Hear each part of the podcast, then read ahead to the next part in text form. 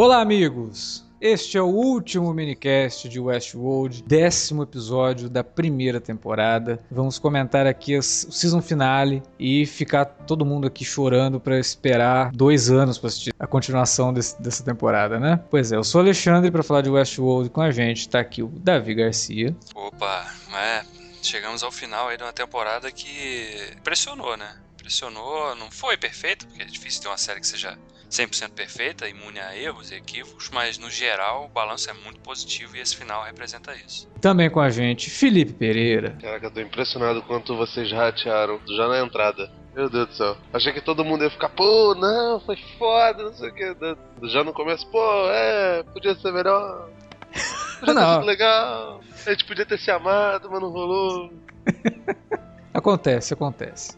E também com a gente, Alan Veríssimo. Fala galera, vamos falar aí desse ótimo season finale para uma ótima primeira temporada. Teve alguns probleminhas que eu diria que são típicos da filmografia dos Nolans, mas no geral, como o Davi muito bem falou, o saldo é infinitamente mais positivo do, do que negativo. Uma das melhores séries estreantes do ano e eu estou muito ansioso pela segunda temporada. Mas vamos falar lá. Isso aí, logo depois da vinhetinha a gente volta para falar de Westworld com vocês. Música você curte os podcasts do Cine Alerta e quer ajudar a gente a manter esse conteúdo no ar? É muito fácil. www.padrim.com.br barra Cinealerta. Entre lá, dê uma olhada nos planos que temos à disposição e nos ajude. Como um dos nossos colaboradores, você ainda pode participar de hangouts, de sorteios mensais e de um grupo secreto no Facebook, onde você pode dar críticas, sugestões de pauta e muito mais. www padrim.com.br barra cinealerta. Entra lá, é rapidinho e você pode ajudar a manter o Cine Alerta no ar com esse conteúdo que você gosta. Fique agora com o podcast.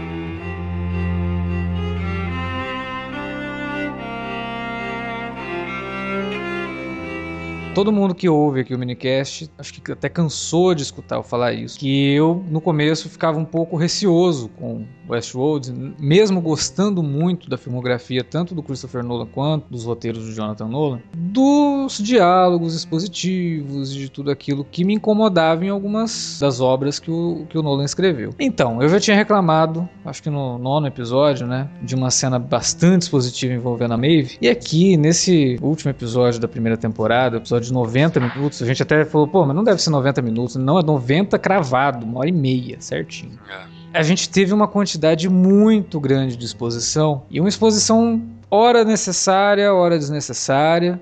É. Toda aquela discussão que a gente vinha. Tava custando tanto durante a temporada, que era uma discussão mais filosófica. Eu acho que ela se diluiu muito. Né? A gente teve até exposição para explicar a filosofia, exposição para explicar o significado das coisas, exposição para explicar um quadro do Michelangelo. Cara, eu fiquei assim meio incomodado com isso durante boa parte do episódio, episódio de uma hora e meia, como a gente falou aqui. Cara, deu, deu a impressão, para mim, pelo menos, não sei vocês, que foi na, na hora de escrever o roteiro do season finale, o Nolan e a companheira dele, Lisa Joy, uhum. é, eles, eles, eles parece que perceberam só na hora de escrever o final que tinham deixado tantos mistérios e tanta coisa para ser resolvido no último episódio, que é... Uh, mas, cara, é, te falar a verdade, não ficou tanta coisa assim para ser resolvido. É, na verdade, a única coisa que tinha ficado do nono para esse décimo era confirmar a identidade do Homem de Preto, né? É. Que aquela não, altura o... todo mundo já. Sim, mas... e a questão do labirinto. Do o que também. é o labirinto? É, mas aí, mas aí o Nolan nesse final ele apela para uma quantidade absurda de Sim. diálogos expositivos. O que mais me incomodou mesmo foi no que a cena lá do, do Ford falando para a Dolores e o Bernard, é. todo o plano dele, como ele, ele, tava. Aí o plot twist que eu não esperava mesmo. Esse foi o único que eu não peguei mesmo. Que ele tava, na verdade, trabalhando para ajudar os androids esse tempo todo, realmente. Só que, cara, poder, ele poderia ter feito isso de uma maneira mais concisa. Pois é, é, mas assim, Mas- essa, essa questão a gente chegou a comentar no piloto, né, que o Ford poderia sim estar por trás de toda essa revolução das máquinas e tal. Isso não me pegou de surpresa também. Até porque, como eu falei lá no começo, eu não acho que Westworld deveria ser uma série de surpresas, uma série de revelações, uma série. Eu não acho que é isso, sabe? Eu acho que Westworld é muito mais do que isso. A temporada provou que ela é mais. do que Só que esse final de temporada, quando acaba, ele acaba só isso, né? Ele acaba sendo só Na isso. verdade, dá- deu até. Deu, fiquei até na dúvida agora quando terminou a primeira temporada. Tá, mas e o que, que vai acontecer na segunda? Pra onde é que essa história vai caminhar? Cara, porque. Ah, eu acho que- bem, não, podia, pera- podia ter terminado como uma minissérie com começo, meio e fim, Westworld. Pois é, mas é- aí é que tá. Esse, essa questão dela terminar de um jeito que você não sabe pra onde vai, eu acho um ponto positivo. Ficou claro pra mim naquele final ali, com o início da, da narrativa do Ford ali, foi Uhum. revelada, é que a gente vai ver um cenário realmente bem caótico, né? E foi uma coisa, inclusive, que o próprio Nolan falou numa entrevista é, logo depois do episódio, que se a primeira temporada podia ser definida pelo controle, Uhum. a segunda, a ideia da segunda é que ela vai, vai apresentar o que, que vem depois disso, que é o caos. Quando você perde o controle, vira muito caótico. Uhum. né? E, o, e o cenário que se apresenta é justamente esse, né? Vários anfitriões despertados ali, consciência, e atacando os humanos, que é justamente o que o Forte, vocês destacaram já numa sequência expositiva ali, tenta de uma certa forma, não sei se, se propositalmente ou não, é, estabelecer um laço de redenção pro personagem também, é, no sentido de que, né, chegou a hora dos humanos... Os humanos não mereciam mais, né? Na, Uhum. na visão dele, ele mereceu mais aquele é, o subjugar tanto assim os anfitriões, né? E era chegada a hora deles finalmente terem um espaço também, né? Ter escolha. Até me pergunto se não existe a possibilidade de segunda temporada ter um plot, ou pelo menos elementos estilo a revolução dos bichos, só que com os androides expulsando e Eu acho que sim. os humanos. Eu acho que E essa aí- possibilidade é, é. bem, bem forte. E inclusive. aí o- os, a gente mostraria os humanos tentando, do lado de fora, tentando criar um bolar um plano para como se livrar da ameaça dos androides que tá dentro do Westworld Park. Você lembra, lá no começo dos, dos minicasts, a gente discutia muito sobre a influência de Isaac Asimov dentro da, do seriado, né? Uhum. É, a gente lembrava muito dos, dos contos e romances com robôs, sonho de robô, toda aquela coletânea do eu robô e do nós robô, esse negócio todo. E cara, assim, com esse final, eu enxerguei tudo isso como um gigantesco MacGuffin. É um- uma técnica bem, bem a la, a la Hitchcock. De, de despiste, né? Porque o tempo todo a gente pensava que a base maior a filosófica seria do, do Asimov, e nesse final, pelo menos, eu lembrei muito do Pierre Boulet. Não sei se vocês chegaram a ver o, ler o livro do, do Pla- Planeta dos dos Macacos. macacos, né? Sim. O Planeta dos Macacos do livro, ele tem alguns elementos que foram, obviamente, utilizados lá no primeiro, primeiro filme, lá do Charlton Heston. Uhum. E tem um pedaço dele que foi adaptado para o quarto filme, que evidentemente tem, a, tem toda aquela conexão com, com o George Orwell e a Revolução dos Bichos, né? Sim. Pra mim é, o- é, é o- é das continuações a mais inventiva. Não é um grande filme, porque o filme era muito barato em comparação com o resto. Mas de É. qualquer forma é um filme mais. mais É um dos que eu mais próprio. gosto, assim, em termos da- do que, que a história tá querendo dizer, assim. É, É, é um dos que eu mais gosto mesmo. Eu acho que a questão do, do Westworld, ela é muito voltada pra isso, né? Tipo, de certa forma, o criador das, do- dos autômatos, dos anfitriões, ele faz todo o uma estrada para que as suas criaturas subjuguem as outras, né? E isso é algo que você pode ver como algo positivo, que a gente já viu inúmera, inúmeros paralelos semelhantes, como, como os quadrinhos dos X-Men, Uhum. é, como não exatamente de criação, né? Não foram os humanos que criaram os, os mutantes. Mas assim, de, de uma raça su- subindo em cima da outra depois de ter sido muito subjugada. Uhum. A gente vê isso no, no, no próprio Planeta dos Macacos, Revolução dos Bichos. E esse final, cara, é assustador como ele lembra um filme que acabou de estrear e que provavelmente ganha concorreria a Oscar e não vai por causa de, um, de, um, de uma polêmica externa, que é o Nascimento de uma Nação. Lembra bastante. A mesma revolta. Eram os escravos que resolveram se revoltar. A diferença é que o Nascimento de uma Nação é baseado em fatos verídicos, né? Sim. É, lembrou muito Ex Machina, né, também, o final Ah, da, da, da falar É. disso. É, inclusive eu vi muita gente comentando ontem no Twitter, assim, pô, Westworld, ficam babando o ovo de Westworld aí, mas já teve filme que já fez isso aí muito antes. Ué, sim, mas as histórias são cíclicas, né? Se repetem Caramba, de formas tá diferentes, bom. né? É, Tudo, não. tudo já foi feito em algum momento, cara. é. Ah, Todo não, tipo não vou gostar história- de Blade Runner porque Metrópolis foi foda. Exatamente. Exatamente, cara. exatamente. Então é uma tremenda babaquice falar isso, que não é nada e nada. O que, que tem de inédito hoje? Né? Então é, é injusto até você falar isso, porque de uma forma ou de outra, todo tipo de história já foi contada num outro contexto, de forma diferente, em algum momento no passado. Então, Esse É viés eu até ignoro, assim, de você falar que, ah, eu já vi isso antes. É, pô, É. claro, já vi isso antes, mas. é, é a forma, né? Tudo, tudo você já viu antes. Claro. Como, como, É é só as como novas maneiras de interessa. contar. Exatamente. Então, A gente viu, inclusive, num outro filme, né? Com o Will Brynner, porra. é, Caralho, Também. fuder, cara. uma série que é inspirada num filme, né? O Sim. que, que será? Será que ela vai falar de outra coisa? Não. Ô, meu, lá, vamos, vamos falar sobre agricultura. É. Caralho. No começo, teve algumas cenas assim que eu gostei, e aí lá no final ele, ele volta naquela cena e vai explicar aquilo de uma forma meio for dummies. Por exemplo, quando o Arnold tá falando com a Dolores, que ele fala pra ela: Olha, eu criei todo esse sistema, né, de colocar a minha voz guiando você e tal, mas o que importa não é a voz, não é a minha voz, né, é uma outra voz. E quando ele fala isso, pô, quem tá assistindo, quem tá prestando atenção, quem tá entendendo a série, é óbvio, sabe. é a tua voz, é a voz interna, é a tua autoconsciência que importa. Aí chega lá no final, ele faz de novo esse diálogo e aí coloca ela olhando pra si mesma.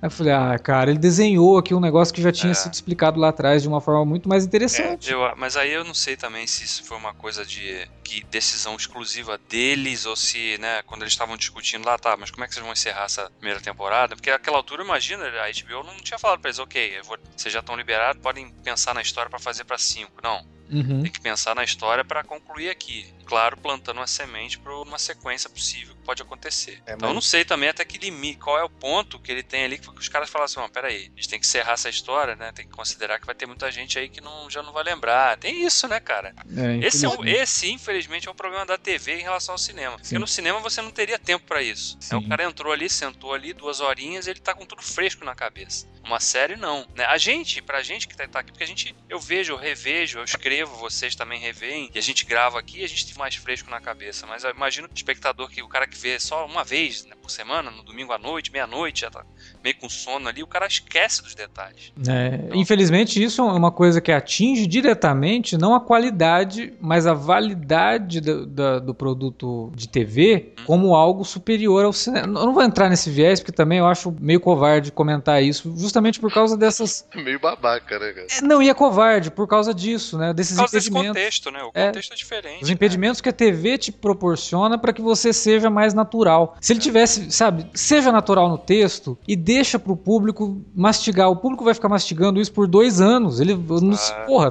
tem que entender, cara. Mas não Ah, pode, havia né? necessidade, né? Pois é. sabe o que eu acho, acho, acho doido? Porque, tipo, o slogan da, da HBO era It's not TV, it's HBO, né? Isso. A, a pecha de que. A pecha de que nós não somos uma TV comum e tal. Hum. Mas a partir do momento que você populariza muito o seu hall, né? Uhum. as- as- os seus filmes, as suas séries, isso tudo, você tem que começar a se adequar. Porque senão você perde as pessoas. Sim. Game of Thrones, por exemplo, talvez hoje seja, ao lado do Walking Dead, sejam as séries mais, como diriam os amigos lá, as top, tá ligado? As, as séries que, que todo mundo vê. Né? Eu, eu, às vezes me sinto um, um ermitão porque eu não assisto Game of Thrones, tá ligado? Eu já tenho, já tenho minha cota de, de, de, de nervosismo por si só da- na minha vida, então resolvo não ver Game of Thrones por causa disso. Mas todo mundo comenta. E se todo mundo comenta, você precisa ter uma, uma coisa meio óbvia ali para as pessoas seguirem. Uhum. E não sei se Game of Thrones na primeira temporada era assim, mas a, a maioria das séries da HBO não tinham tanta necessidade de explicação nas primeiras temporadas. Depois, True Blood, até Sopranos, cara, entrou nessa, nessa onda de, de ter que deixar tudo no tati-bitati já no primeiro, sei lá, em alguns anos, terceira, quarta temporada. Agora, o Westworld acontecer isso nessa primeira, é- eu acho que é culpa do nosso querido Nolanzinho. Ele poderia ter diluído melhor essa exposição ao longo da temporada pra não jogar tudo num episódio só e ficar essa coisa artificial que ficou, entendeu? É, é isso que me incomodou. É, nesse sentido, nesse sentido eu concordo com vocês. Assim como eu concordo também, de- eu acho que é uma crítica válida pra esse final, né? E quem tá ouvindo aí fala assim, pô, mas vocês só vão falar mal? Não. A gente vai falar, tem muita coisa A boa gente pra ficou falar. nove episódios só falando bem, gente. Agora tá na hora da gente, né? Não, mas também tem coisa boa pra falar desse Tem, episódio. tem mas ainda falando do que me incomodou, eu achei que pela, pela gama de, de revelações que o nono episódio trouxe, né? E como eu falei antes, só ficou realmente faltando confirmar a identidade do Homem de Preto, que 90% das pessoas que assistem já tinham praticamente certeza de quem ele era. Hum. É, a, a tentativa do, do episódio de criar ainda um suspense, né? Naquele momento que o Homem de Preto ataca a Dolores e ela fala: Ah, eu tenho um homem que me ama, que vai vir me salvar, ele tá vindo aí. Sim. Aí corta a cena, a gente vê o William lá na, na montanha, andando. É, ah, Olha, isso, ele- isso foi ruim, cara. Isso foi ruim porque depois você tem que ouvir e ler e ouvir por- toda a internet as pessoas falando, não, mas a revelação não é importante. É claro que é, na Não, cabeça isso- do Nolan era, porque cara, ele criou a situação. Claro. Esse momento, pra mim, realmente me incomodou. Esse foi um raro, um raríssimo momento em que o Westworld acabou com- incomodando tanto quanto a segunda temporada de Mr. Robot. Pois é, ele Porque criou a aqui- situação. Aqui foi um momento. Assim como Era o momento dele comprovar, era o momento dele comprovar que realmente a revelação não era importante e revelar de uma vez. Mas não, cara. Ele Não, enrolou o troço Ele, todo. ele, usa, ele usa a montagem, a decupagem, justamente pra tentar nos fazer acreditar que, por um breve segundo, que realmente os dois estão na mesma timeline. É, Que É, o, que Quando, o- quando já tinham revelado no episódio passado que existiam timelines distintas. sim. É, isso realmente foi um erro gravíssimo do Nolan tentar criar uma tentativa boba de suspense. Hoje em dia, cara, a verdade é que hoje em dia, séries que, que usam elementos de mistério, Não existe mais. elas, o mistério não se sustenta por mais do que 3, 4 semanas, cara. Não, o espectador pessoas- já tá muito esperto em, É, em Lost, relação a isso. Exatamente. Lost, Lost tudo bem porque era 2004, né? Era pré-Twitter. Sim. É, a internet engatinhando. É, você tinha os ga- galera- fóruns de galera- discussão e a galera, galera, fóruns debatia, ficava a galera debatia Lost no Orkut. É, também. É, caso- é, dessa época. você aí que tá escutando não sabe o que é Orkut, pesquisa no Google. Olha, olha, o- olha o nível de ironia disso, né? Pesquisa no Google aí o que, que era Orkut. A questão toda é que assim, eu acho, né? O mistério em si, se você já não consegue mais fazer qualquer produção, principalmente pra TV, é, sustentada em mistério, porque as pessoas vão acabar adivinhando bem antes da sua revelação ocorrer de fato, então você tem que fazer com pelo menos a revelação do mistério ter um impacto emocional, né? Uhum. Nos personagens. E aí, nesse sentido, eu acho que essa, apesar de toda essa enrolação que ele ainda tentou criar no último episódio pra revelar que o de Preto era assim William, ele pelo menos ele trouxe um, um pequeno impacto pra Dolores, né? Porque Sim. ela sim acreditava de fato que ela tava esperando o cara com quem ela se envolveu, né? Num momento lá que ela, ela tava perdida em quando que ela Ah, tava. Era a, última esperança de que talvez ainda haveria algo bom na humanidade. Exatamente. Então, nesse sentido, o fato deles terem postergado a revelação funciona pro que a personagem experimenta, mas só. Né? Porque pro espectador, pra quem tá aqui do lado de cá, a gente já tava, a gente já sabia ali, já tava desenhado que aquele. Então, estender demais essa revelação foi prejudicial nesse sentido. E que bom que revelou também, né? Porque se fosse uma outra série qualquer, se isso fosse TV aberta, Ixi. mas iam, iam, iam jogar um gancho pro final. Tá? E a cena ia Cara, terminar assim, na hora não- que o cara bota o chapéu preto. Tá ótimo. Eu não gravei com vocês o, o A Chegada, né? Mas eu lembro que assim que a gente saiu da, da cabine de imprensa, a gente estava discutindo sobre, sobre o filme e tal. E eu não, não achei o filme extraordinário, não. Achei ele, ele comum, assim, nota 4 de 5, sei lá. É, e assim, da primeira coisa que, que os amigos ali em volta falam, resolveu fazer foi a comparação óbvia entre Interestelar e A Chegada. Aí ele começou, não, que o Villeneuve acertou muito mais do que o Nolan e esse negócio todo tal. Aí, tipo, eu deixei ele terminar de falar e fazer toda aquela, aquela é, resenha mega óbvia. Eu falei, não, tudo bem, mas são filmes diferentes. Interestelar, ele toca em alguns assuntos que, por acaso, tangenciam os, os assuntos de A Chegada. E o Nolan, ele tem essa coisa de, de explicar é, todas as motivações, que é bastante chata, mas isso, isso não denigre o resto do filme. Tipo, ele acaba se tornando algo for dummies, mas a, a- o material de discussão ele continua lá. É como o final de Blade Runner lá do cinema. Ele é horrível, péssimo. Tipo, ele, ele trata o público como idiota, sim, mas a discussão continua lá, cara. Tipo, é, ele não. O, a versão de Anula, cinema, apes- a, a, a final, é, a final de cinema é horrível esse negócio todo, mas ele continua sendo um filme maravilhoso. É um filme cult, tanto que ele foi, foi revisitado, cara. Tantos outros filmes que a gente vê por aí que tem mil interferências é, não são revisitados como foi revisitado Blade Runner. É, o próprio Duna do David Lynch é mais ou menos por aí. É, entendeu? E assim, voltando à questão do Interestelar, ainda assim, mesmo com o Matthew McConaughey lá explicando pro robô como é que funciona, pela enésima vez, explicando pro robô como é que funcionava o buraco de minhoca, tinha gente saindo do cinema sem entender. Então, tipo. Ah, mas, é, bom, sei lá. Eu, eu não acho que, que nenhum filme tem que explicar tudo pro espectador entender tudo 100%, entendeu? Senão, tipo, 2001 Odisseia no Espaço seria o pior filme de todos os tempos. Não, eu também não, mas aí que tá. mas a Solares, diferença- então, nem se diz. Nossa, se 2001, mas é- se 2001 fosse exibido atualmente. não, se ele tivesse estreado hoje ao invés de, de 68, nossa. Não, mas não precisa. A Árvore da Vida aconteceu ontem e as Ah, é pessoas mesmo? saíram sem, aí, sem, já- sem já um reclamando pra caramba. Mas assim, aí que tá a diferença. O Kubrick e o Malik queriam uma coisa que os Nolan não querem. Uhum. O, o, o Malik e o Kubrick querem que você se debruce sobre a obra deles e, e tente entender por si mesmo, se, se, se necessário, até fazendo uso de, de literatura é, extra, Uhum. completamente extra. Buscar O conhecimento, né? É. O livro do C. Clarke é completamente diferente do que é o roteiro do, do filme. E o C. Clarke estava lá, ele escreveu o, o roteiro. Os Nolan não, cara. Eles querem fazer um produto que é um blockbuster. O Westworld, a trilogia Batman, a Amnésia, Interestelar, a Origem, são todos blockbusters. Sim. E E querem... acho, inclusive, louvável que eles queiram fazer blockbusters com um monte de temas que outros blockbusters não, não, não, não, consegu- não conseguem atingir, entendeu? Ah, muito... Eu não vou nem comparar com os Transformers da vida, não, não, porque ah, é também. muito mais... É muito melhor que a coisa role desse jeito do que, do que de outra forma. Claro, eu, porra, Mas- assisto. Olha que Interestelar pra mim é o filme mais problemático do Nolan. Eu assistiria Interestelar de cabeça pra baixo a qualquer momento do dia se eu tivesse que assistir, tipo, Transformers, entendeu? Eu preferiria muito mais assistir o Interestelar. Óbvio que sim. Eu, eu acho que aí são coisas diferentes. A questão é que talvez a gente tenha. Acho que a gente criou um, um mini monstrinho em relação ao Westworld. A expectativa, né? Foi a mesma coisa com Lost, não foi, cara? Sei lá. Eu, eu Não, pra mim não foi a mesma coisa com Lost, cara. Eu, eu, assim, continuo repetindo isso. Eu gosto do final de Lost, gosto da série, sei que ela, que ela tem alguns problemas de percurso, consigo enxergar esses problemas de percurso, mas eu acho Lost uma série muito bem resolvida, muito melhor resolvida que Arquivo X, que é uma série que eu adoro. É, também, tu Tu Não, usou, um péssimo exemplo. Ué, mas precisa, precisa também apelar, né? não tô Tá- apelando, tá- são, as não, duas, são não. os dois grandes expoentes da ficção científica Sim. na TV aberta. Mas a- o primeiro final de X já era ruim. E, e esse segundo que o Chris Pratt criou hoje nem é final, né? Não, eu Então, tô levando em conta o primeiro mesmo. Vamos, vamos resolver isso aqui, né? Porque quem tá ouvindo a gente fala, porra, mas os caras não vão dar trégua pra Westworld, hein? Desculpa aí, mas eu acho que nessa. é- agora, nesse, nesse aspecto da discussão, aí a gente tá sendo um pouco injusto, né? Porque a gente tá, tá esquecendo que Lost teve seis temporadas e já acabou. Westworld tá na, tá na sua primeira. Sim. Primeiro ano foi o ano da introdução da trama dos personagens. E os Nolan já falaram que planejaram para durar até cinco temporadas. Tem tempo de piorar ainda. Ok. Caralho, Nossa.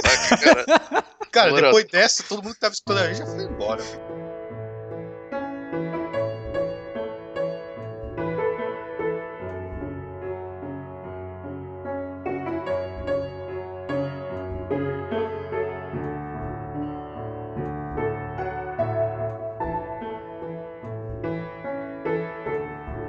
Vamos falar das coisas boas agora do episódio? É, teve muita coisa boa nesse episódio, cara. É- Cara, o elenco todo principal, quer dizer, merecia umas lembranças nas premiações. É, a gente, a gente matou uma coisa, né? Quê? É, Anthony Hopkins não ia durar a série inteira. Era só a primeira temporada mesmo. Ele foi. Ele é o, ele é o Sean Ben Ah, de quem- Westworld. Mas, mas quem impede. Quem impede ele ter criado um clone pra Não, pelo amor de aparecer? Deus. Não, não, não, não, não. Não, não, Cara, não ó. o tempo todo, mas de vez em quando. Não, não, não, não. Não, eu, eu acho que. Cara, porque olha só. Teve algumas, algumas coisas que foram mostradas com muita evidência que ficaram, ficaram no ar. No final do sétimo episódio, quando a Teresa morre, o Bernard mata a Teresa, a gente vê um anfitrião sendo construído numa sala escondida. Será que era ele? Ele tava construindo um. Não, é justamente isso que a galera tá perguntando. Pô, Não, que- não tinham aparecido ou- outras ocasiões ele, constru- ele construindo outro Eu não acredito, porque assim, acho que se, a- se a ideia dele é, é, né, punir os humanos de uma certa maneira, e a gente viu que ele, ao longo do. De tudo que ele falava ao longo da, da primeira temporada, ele já tinha uma. Ele estabeleceu uma ojeriza pelo ser humano. Né? Ele não queria contato mais com o ser humano. Ele de fato admirava a capacidade ali dos anfitriões de, de não absorver aquilo tudo, né? Não carregar os traumas. Quer dizer, ele pensava que eles não carregavam os traumas, mas ele tinha essa, essa inveja desse, de- por esse aspecto das criações dele ali. Então imaginar que ele poderia, na- tal qual assim, um transcendence da vida, né? Sei lá, conseguir imaginar que ele poderia, poderia transferir a a mente dele por um anfitrião feito à sua exata semelhança, assim como ele fez com, com o Arnold, não seria muito exagero, não, cara. Mas não seria incongruente, porque se ele fizer um anfitrião à sua imagem e semelhança, ele não estaria criando exatamente um anfitrião com os defeitos que os humanos têm? Não sei. Não sei, sinceramente, eu não sei. Não sei pra qual é o. Porque assim, não... embora a narrativa tenha sido revelada, né? No início dela, pelo menos, a gente não sabe qual é o plano efetivo dele.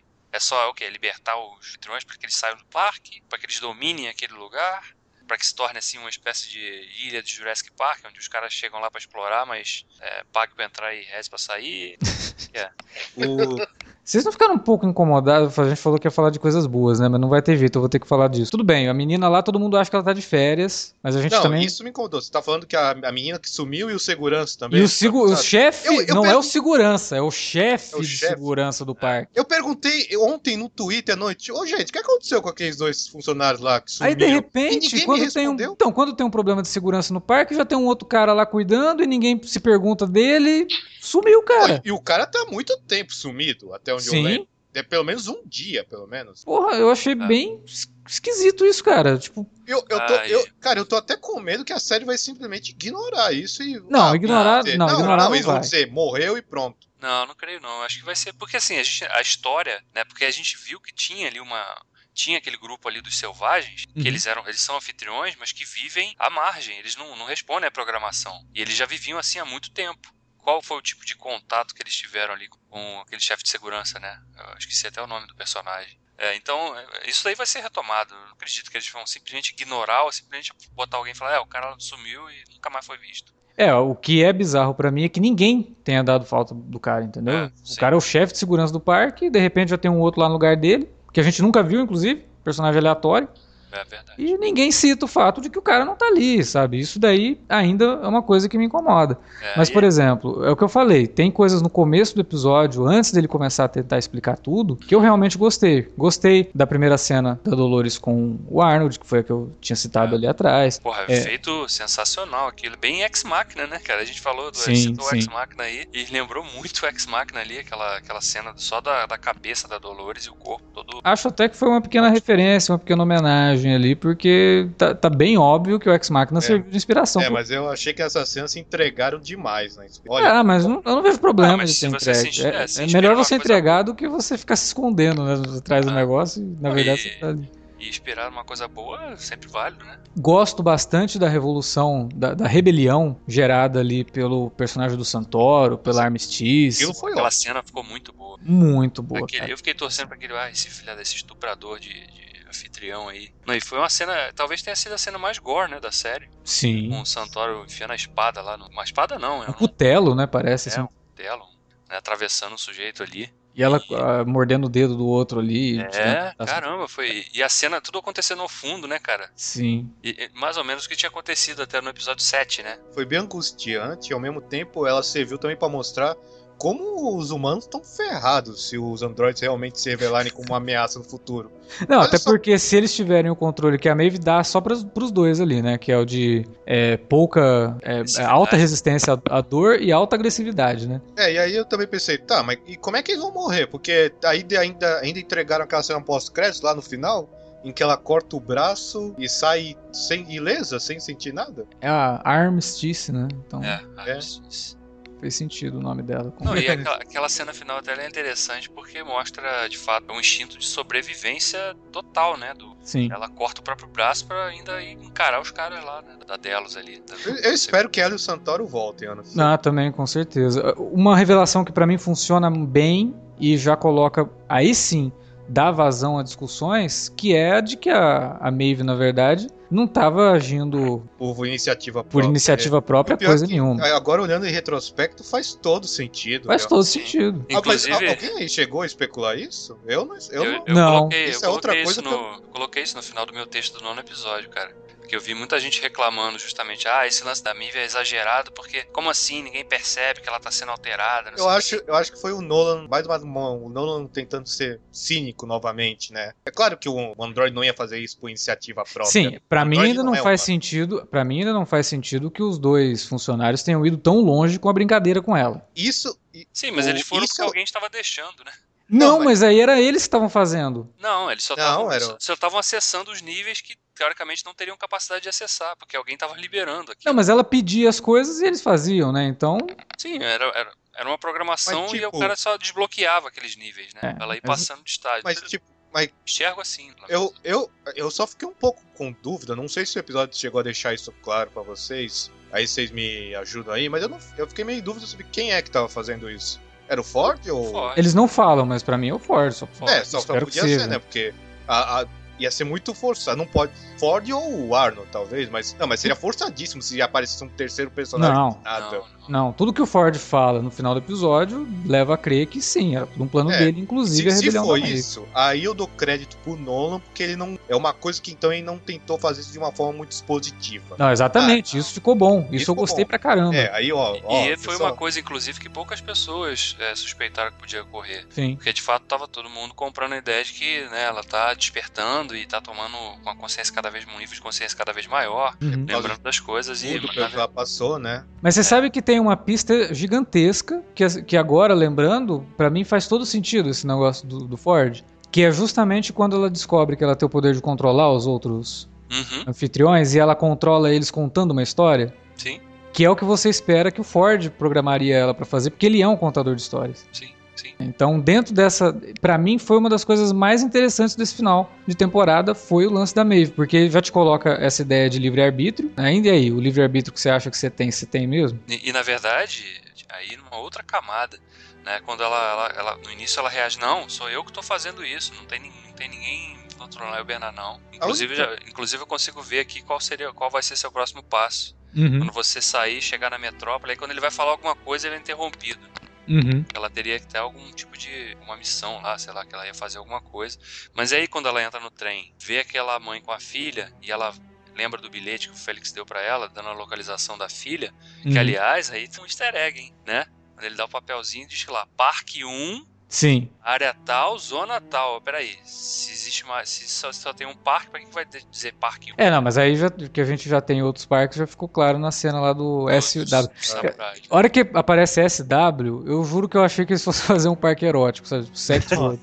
Isso, mas isso pelo menos eu adivinhei, né? Eu já tinha falado em um dos minicasts sobre a Então, gente, possibilidade da segunda temporada aí. Sim, mas olha só, é, eu não, eu, eu até acho que quem tá levando isso muito em conta pode se decepcionar um pouquinho, porque eu Sim. acho que o Westworld não vai chegar na segunda temporada É. inteiro. Simplesmente né? mostrar Não. um parque novo. Eu acho que não. Eu acho que isso foi uma, um easter egg que abre sim possibilidades pra segunda temporada, mas eu não acho que isso vai ser o Ah, mas foco. você acha que o Nolan já não. Ah, mas eu acho que o Não. Nolan e a Joy deveriam sabe- ter pensado nisso, então, na hora de Não, criar o não. Sim, sim, Não, sim. exato, mas eu acho que assim, não vai ser tipo. É eu acho que se, pista, se muita é. gente criar muita expectativa, vai ser o Flashpoint de, de Westworld, entendeu? Sim. Então não criem muita expectativa com esse Samurai World aí, nem com a possibilidade de é. mais, mais, mais mundos, A entendeu? questão do samurai ali é porque o mundo do samurai, o cinema oriental feito com histórias de samurai, ela se, se aproxima muito das histórias western. São totalmente baseados nos filmes de. de- Total. Por um Então- punhado de dólares é remake de Odin. Sim. Sim, então é, acho que foi mais nesse sentido, de mostrar que existe um outro lado muito parecido, Uhum. né? Ou pelo menos que existiria uma, um planejamento para a expansão do parque utilizando esse tipo de, de, de cenário. Mas Sim. não que ele, que ele esteja lá funcionando e tal. É, Mas eu acho que isso, por exemplo, eu vi ontem, eu falei que eu ia ficar distante do Twitter, fiquei realmente, mas hoje de manhã, quando eu abri, eu vi que tinha muita gente comentando algumas coisas e eu meio que já saquei o lance que, ó, realmente vai ter, porque eu só assisti o episódio agora à noite, né, antes de gravar o podcast. E aí eu falei, ah, legal, tem o- o- um outro parque, realmente um parque dentro do parque ali, né, com outro mundo, baseado em alguma outra coisa que eu não consegui, não, não, no, no Twitter eu não vi ninguém falando que era um Samurai World e tal, só fui descobrir assistindo. Pelo menos isso, o pessoal que eu sigo é bem legal. Não conta, não, não é o spoiler total, né? 25% de spoiler. E aí eu fiquei pensando, ah, legal, mas isso não é um plot twist. né? Não. Porque o Isso filme é já só um- existia, Sim. então eles só estão utilizando uma coisa que já faz parte do cânone. Eu até na hora assim, falei, pô, mas isso realmente. eh, Se as pessoas estiverem encarando isso como plot twist, estão vendo pelo lado errado. Que não é um Meu plot Deus, cara, isso é um comentário. Até aquelas cenas que tem do. do tudo bem que se passa numa linha no passado lá, do- dos bacanais, no- que rola toda aquela, aquela coisa lá, tipo, no Império Romano, já, já demonstra isso. Uhum. É, então, tipo, é algo que tá lá, que pode ser explorado, mas sinceramente eu também eu tô com o Alex, acho que não vai. Não deve muito por aí, e mesmo que vá, isso não é plot twist de, pô, não, agora é, É, vai a isso- galera toda pra lá pra libertar os samuraizinhos, e aí vai ser muito louco. Eu enxergo mais como um, um belo easter egg. E é mesmo um belo easter egg, porque né, você tá vendo ali uma coisa que tem a ver com aquele ambientação de western no, no outro lado. Poderia ser explorado numa batalha épica, né? De cowboys, samurais, guerreiros romanos e não sei o que, tudo ao lado lutando contra os humanos. É. Mas eu não sei se vai chegar a isso, não. Esse Acho... é seu, seu, seu lado fã de Sucker Punch do É, Zack esse- Snyder falando mais alto, né? isso, exatamente.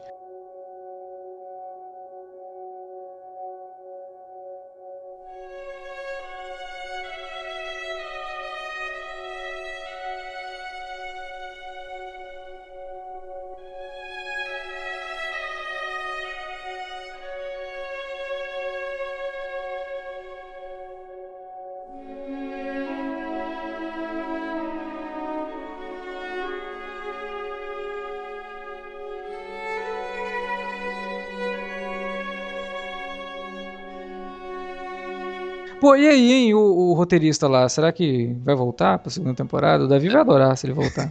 O roteirista, o roteirista chegou ali, pelo menos o plano da Delos de contrabandear informação usando a Bernaf deu, deu, deu ruim, né? Porque o cara chega lá, vai pegar o. Chega lá no galpão, não tem mais ninguém lá, né? Porque assim, quando corta pra aquilo, dá até entender que os, os androides revoltosos que chegam ali, que até atiram no, no William, poderiam ser aqueles que estavam congelados, porque a cena é construída dessa forma, né? Sim. Ele chega ali e não tem ninguém, de repente a- corta não, e dá pro... pra ver que a Clementine tá lá, né? Naquele grupo. Tem um, tem, uma, tem um close que mostra ela ali. Então é Tá ela grupo ali? Tá, pode rever que tem, aparece Ah, ela. então, então é isso mesmo. A cena foi construída pra, pra, pra levar. Aliás, a- aquela cena ali, quando o Homem de Preto toma um tiro e dá um sorriso, porra, é bizarro, né, cara? Fala assim, caraca, consegui tudo que eu queria. Sim. Me mata Sim. aqui, me mata, me mata. E o- e o Ed Harris já confirmou que vai voltar na segunda temporada. É. Ah, Então- que bom, porque a gente, se não tiver o Anthony Hopkins, tem o Ed Harris, É, né? Que eu é. acho que Eu entra. só- aí. Eu achei um pouco complicado porque eu vi, eu vi uma galera no Twitter reclamando, mas e o Logan? Ele morreu mesmo? O que, que o William fez? Será que vai, Nossa. será que vai ter cenas mais flashbacks mostrando o, a juventude do William, Westworld? Não, Aí- não aí- vai. aí- Jimmy então, Simpson já falou que é. não volta. Então, mas aí que tá falando. Não, não, galera. Pra- vocês ainda têm dúvida do que aconteceu com o Logan? Cara, quem se importa? O que importa é que o, o William assumiu, o. William assumiu a função dele lá na empresa, porque era muito mais forte. Sim. É, o Logan, vai- na segunda temporada, ele vai aparecer 35 anos mais velho andando pelado aí nesse carro.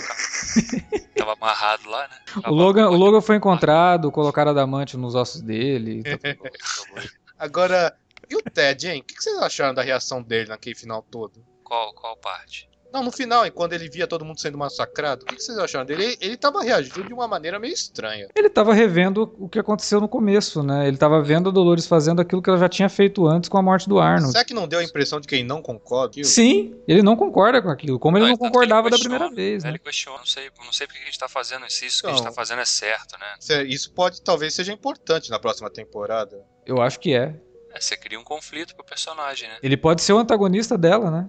Ele, a gente ficou esse tempo todo, essa primeira temporada, vendo ele apaixonado e sempre em busca dela, né? Todos os caminhos me levam até você, não sei o quê. E ele pode ser o antagonista dela. Eu acho isso uma ótima possibilidade. Eu acho, é, fico até contente que a série tenha coragem de mudar o status quo dos personagens na segunda temporada. É, Sim. só que, ao, ao- só que ao mesmo tempo foi justamente aquilo que a gente tava comentando em um dos minicasts, né? Se o Nolan e a Joy continuarem nessa linha, a Dolores talvez corra o risco de ser vista pelos espectadores como uma vilã, ou no mínimo uma Não, Não antagonista. vejo como talvez. vilã, não. Eu vejo como anti-heroína. Não, mas, mas aí vai depender até que ponto vai chegar essa possível guerra contra os humanos. Por ela ter matado o, o Ford, eu não consigo vê-la como vilã, até porque isso fazia parte do plano do Ford. Sim. E ele tava, ele meio que se redimiu do que aconteceu com o Arnold, digamos assim, né? Uhum. Se redimiu entre aspas muito grandes, afinal de contas ele mandou matar a, a Teresa, né? Então, Teresa. assim, é uma redenção um pouco dúbia ainda. Mas eu, eu não consigo ver a, a, a Dolores como vilã, não. Acho que é bem nisso que o Davi tá falando, é uma anti-heroína que tem as, as suas motivações ali, né, de liberdade e tudo mais, e que essas motivações é que vão ser colocadas em xeque. Eu espero que seja algo bastante discutido durante a segunda temporada, né, a, a vantagem de ter essa rebelião e aí sim fazer esses paralelos que a gente comentou ali no começo com Revolta dos Bichos, né, do Orwell e tal. Acho que acho válido. Acho até mais válido do que foi uma coisa muito semelhante que a gente viu acontecendo na segunda temporada de Mr. Robot, que também era uma segunda temporada que lidava com a rebelião, né, dos hackers ali e que meio que deixou passar muita coisa, né? dentro da, da, das, das consequências dessa rebelião durante a temporada. Eu acho que as consequências de Westworld podem ser exploradas de forma muito mais interessante. Né? E, e, aí levantar a discussão, né? É, eles querem o, os próprios, né? Tanto a Lisa Joy quanto o Jonathan Nolan já falaram que a ideia é Ainda que eles não, vão, não é uma série em formato antologia, porque são, serão os mesmos personagens, né?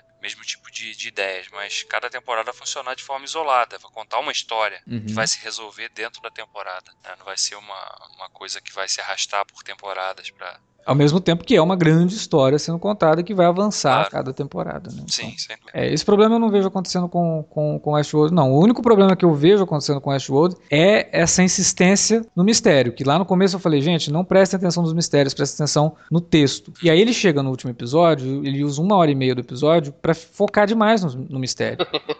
é, aí, é que eles não te ouviram, é que não te ouviram. É, porra, né? Então isso me incomodou um pouco, eu acho que pode ser um impedimento para a segunda temporada nesse sentido, em termos de qualidade. Mas eu espero que não. Eu espero que na segunda temporada eu acho que a gente não vai ter muitas diferenças. Eu acho que a gente vai ter esse mistério sendo desenrolado, a gente vai querer descobrir um monte de coisa, vai ter uma filosofia em cima que durante a temporada vai ser bem trabalhada, vai chegar no final, ele vai precisar jogar isso pra terceira, e aí talvez a gente se desaponte um pouquinho novamente. Mas, cara, só da existência de uma série que por nove episódios te cutuca o cérebro e mesmo que no último ela vai lá e te explica tudo, eu já fico contente, é, sabe? É, Pelo menos é, os outros nove episódios, eles foram inteligentes o suficiente para me manter ali até chegar no décimo. É uma série que é muito acima da média, né? E, e justamente isso, por, por, despertar tanta reflexão, por fazer a gente gravar minicasts aqui tão... Que, que, na verdade já nem são mais minicasts quase. Né? Sim. É, de forma tão empolgada, né? Eu, pelo menos, sempre gravo aqui de, de forma empolgada, porque eu estou curtindo muito a série. Uhum. E já, é, já diz muito, eu acho, né? Sim. E, tipo, as coisas que a, forma. Embora a gente tenha destacado já que esse episódio trouxe tantos momentos positivos, mas ele também trouxe umas, umas frases soltas, assim, que são muito ricas, é, despertam também é, uma, uma, uma, análise maior sobre tudo que a série está discutindo, né? Por exemplo, naquela cena que a, a Miv tá prestes a embarcar pro trem, né? Tá descendo ali no elevador. Uhum. E aí o Félix fala, a última frase dele para ela é boa sorte. Aí ela fala, vira para ele e fala, você é um péssimo ser humano. Né? Por quê? Do seu ponto de vista dela, todo, o ser humano era uma decepção total, né? Era, era, era aquele que. Era o indivíduo que a maltratava, fazia sofrer. E aí ela tá vendo um cara que tem empatia por ela uhum. que quer que ela se dê bem, né? Ele fala, pô, você fracassou como ser humano. O ser humano que eu conheço não é assim, né? Então é bem interessante também esse tipo E aí ele emenda, mas não, só... isso aqui foi um elogio, né? É, só que aí isso, isso eu já achei meio Nolan, né? Ó, ó já, na verdade a Miv quis elogiar ele. Mas deixa eu só, deixa eu só ressaltar isso, caso você não tenha entendido. É, não, mas foi legal porque ele não entendeu, né? Então você Exato. coloca isso dentro do personagem. Ah, tá. O Nolan é fã de Radiohead, hein?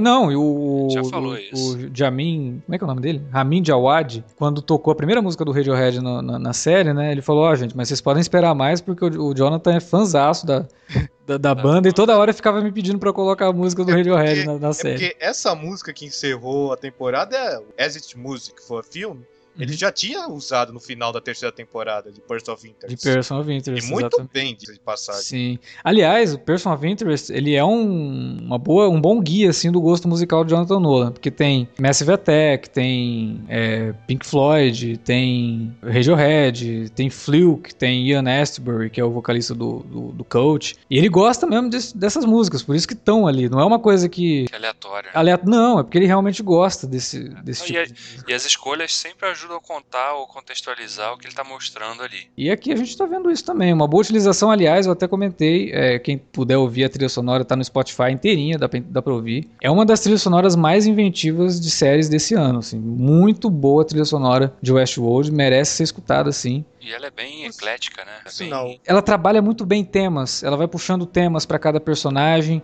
Então, quando você vê uma, uma, decisão de um personagem que, é, que remete a outro, você vê os dois temas se encontrando. É uma trilha sonora muito cinematográfica nesse sentido. Ela, ela é realmente pensada junto com a série, cara. É uma bela de uma trilha sonora. E o, Ram, e o Ramin da em si também merece muitos aplausos, porque, nossa, em um ano Não, só ele faz, as, ele faz as trilhas de Game of Thrones e Westworld E uma, pra mim, não tem nada a ver com a outra. Sim, são totalmente distintas e, cara, que coisa maravilhosa que foi a trilha sonora de Game of Thrones esse ano. É, tem muita personalidade, né? Cada um. É. É. Não, e a trilha de Person of Interest é dele também, né? A Sim, trilha do- também é mesmo, esqueci. A Isso. trilha dele também é. Porra, o cara, o cara é bom. Que- é o que é irônico até, porque ele é, ele é muito melhor na TV do que no cinema. É, é o que eu ia falar agora. No cinema, o Ramin Djawad, ele é muito genérico, cara. É porque- Então, ah, mas aí eu acho que a culpa não é dele. Não devem dar a chance pra ele brilhar. Pode ser, pode ser. Não, ele faz porque muito, ano- muito esse- blockbuster também, que às Esse vezes... ano ele fez o A Craft, que, pô, tirando a música de introdução, o que, que mais tem de memorável naquilo?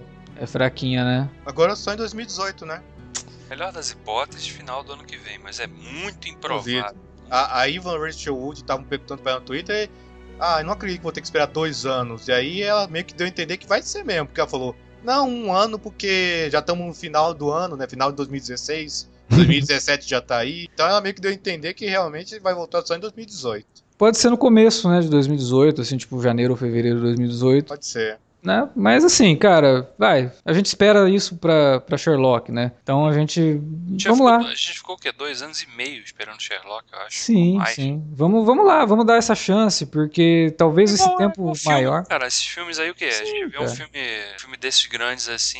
e- Quando tem continuação, às vezes dois anos e meio. Cara, eu já, acho, eu já acho um milagre Game of Thrones sair todo ano. É verdade, cara, porque a produção é gigantesca, né? Os caras são muito eficientes mesmo, cara. É que Game of Thrones tem uma, tem uma vantagem, entre aspas. Como ela tem vários núcleos, eles conseguem fazer muita coisa ao mesmo tempo, né? Isso é verdade. Dividem as equipes, né? Então dá Não, pra... mas ainda assim, né? Você tem que adaptar tudo aquilo, escrever coisas Sim, novas sim. e ter todo aquele figurino pra construir, ter todos aqueles Ah, sim, cenários pra fazer. Cara, é uma produção gigantesca, né? É um filme Mas de é- 10 horas, porra. Mas, Mas- aí que tá, a engrenagem já tá correndo há um tempo, né? Sim. O Westworld talvez na segunda temporada pra frente consiga fazer isso porque o pessoal vai estar mais acostumado. É. Não, e é aquela É. coisa, é primeiro ano, será que vai emplacar, não vai emplacar, né? Os caras ficam meio receosos no sentido de botar muita grana em construir sets, porque a gente vê que o Westworld usa o externa, né? Talvez é, eles diminuam até o tanto de cenas externas, né? Pra poder é, agilizar mais a, pro- a produção. Produção. Sei, é uma possibilidade aí. Apesar de que as cenas externas de Westworld são Elas, magníficas. né? elas valorizam muito, né? Nossa, são No, no- no maravilhosas. início, quando a gente vê. Que inclusive foi uma coisa que a gente não comentou, mas que eu acho que vale, é de fazer o fechamento. a- a- o episódio final ter, começa exatamente como começou o, o primeiro, né? Com o trem chegando no parque, o Uhum. Ted ali acordando, né? É, é. Chegando foi bem legal aquilo também. E aí você tem uma noção exata da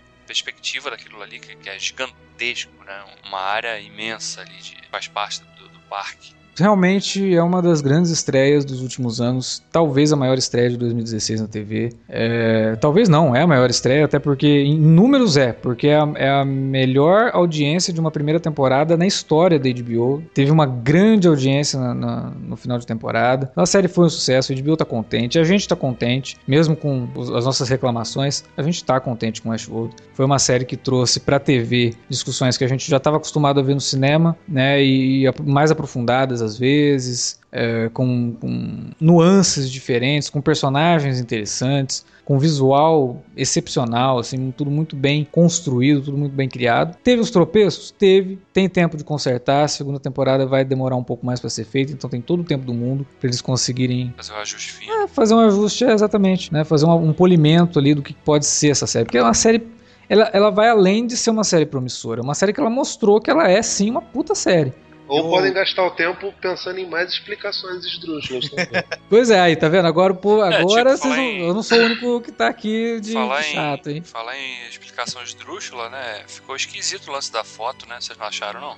Puta, ele deixa a foto cair do outro lado do parque, ela vai parar lá Porra. na fazenda da, da Dolores, cara. Que teoricamente era perto da, da cidade, né? Da vila de Sim, Isso, isso ficou estranho, cara. é o vento, o vento foi levando Não, não, vão explicar que alguém colocou lá de propósito na segunda temporada. Foram 35 anos de vento, gente. Pode acontecer. Agora, e, o- e o melhor de tudo para a HBO, o que, que a HBO deve estar deixando ela feliz também, é que agora o Westworld está sendo lembrado nas premiações. Sim. Já recebeu aí indicações em ao Critic Choice Awards, na HGA, que é a premiação dos roteiristas, e o que isso somado com a boa audiência, nossa, HBO É. deve estar nas nuvens nessa altura. Exato. Diferente, por exemplo, do caso do que eu citei, eu tava testando hoje com o Davi e o Alexandre no Twitter, que o Mr. Nós vamos Robot... falar disso mesmo, cara. O pessoal vai. Nossa, vamos falar, vai, fala. Vamos criticar de novo, né? O pessoal deve, Vai, o pessoal fala, deve estar fala. querendo matar ele. Mr. Robot recebeu duas indicações ao- no pedaço do sindicato roteirizando ano passado: melhor drama, melhor série novato. Esse ano ficou totalmente de fora. Significa Significa que quando a gente fala uma coisa, vocês escutem o que a gente tá falando.